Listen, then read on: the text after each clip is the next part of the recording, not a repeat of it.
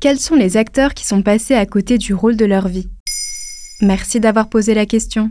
DiCaprio dans Titanic, Harrison Ford dans Star Wars, Sigourney Weaver dans Alien, Kenny Reeves dans Matrix, des acteurs et actrices iconiques dans des rôles iconiques pour des films iconiques, on peut citer des centaines d'exemples de celles et ceux qui ont accepté le rôle qui les a exposés au monde entier. Et puis il y a les autres. Et si on commençait par les Français pour une fois? Le cas le plus célèbre est sans doute celui de Daniel Auteuil. Déjà bien connu de tous, l'acteur aurait pu prendre une ampleur supplémentaire à quelques choix de carrière près. Pour cause d'emploi du temps chargé, il refuse en 2011 le rôle de Philippe dans Intouchable, aux côtés d'Omar Sy. Le rôle sera au final interprété par François Cluzet et le film deviendra l'un des plus gros cartons du cinéma français. L'anecdote prête à sourire, mais ça peut arriver. Sauf que ce n'est pas la première fois qu'Auteuil passe à côté d'un succès historique à peine 4 ans plus tôt, il refusait déjà, pour des raisons similaires, le rôle de Cadmerade dans Bienvenue chez les Ch'tis, le plus gros succès du box-office français jamais enregistré, avec 20 millions d'entrées. Intouchable, lui, arrive juste après.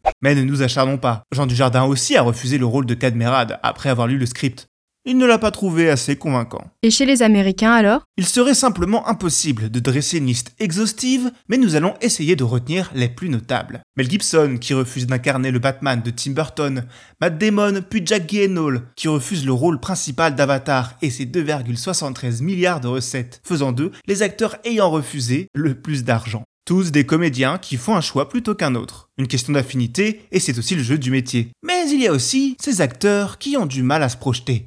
Par exemple, quand Peter Jackson propose à Sean Connery d'interpréter le magicien Gandalf dans son adaptation du Seigneur des Anneaux, en lui envoyant le scénario, le comédien le lui renvoie simplement en indiquant qu'il n'y comprend rien. Mais ce n'est pas le seul à manquer de vision. Ah oui, et qui ça? Will Smith, connu pour ses faibles prises de risque et son esquive des rôles de personnages controversés, a simplement décliné le rôle de Neo pour la saga Matrix. Je n'étais pas un acteur assez intelligent pour me faire une idée du film en lisant le scénario. À la place, il préfère se concentrer sur Wild Wild West, et je n'ai pas besoin de finir cette phrase. On pourrait se dire qu'il apprendrait de ses erreurs, sauf qu'en 2012, il refuse simplement de jouer dans un Quentin Tarantino. Ce dernier lui propose le rôle actuellement interprété par Jamie Foxx dans le carton Django Unchained. Vous vous demandez forcément pourquoi. Transparent, Will explique. Je n'étais pas le premier rôle. Christopher Waltz l'était. J'ai demandé à Quentin, il faut que ce soit moi qui bute le méchant. Pour dire non à Tarantino, il faut s'accrocher.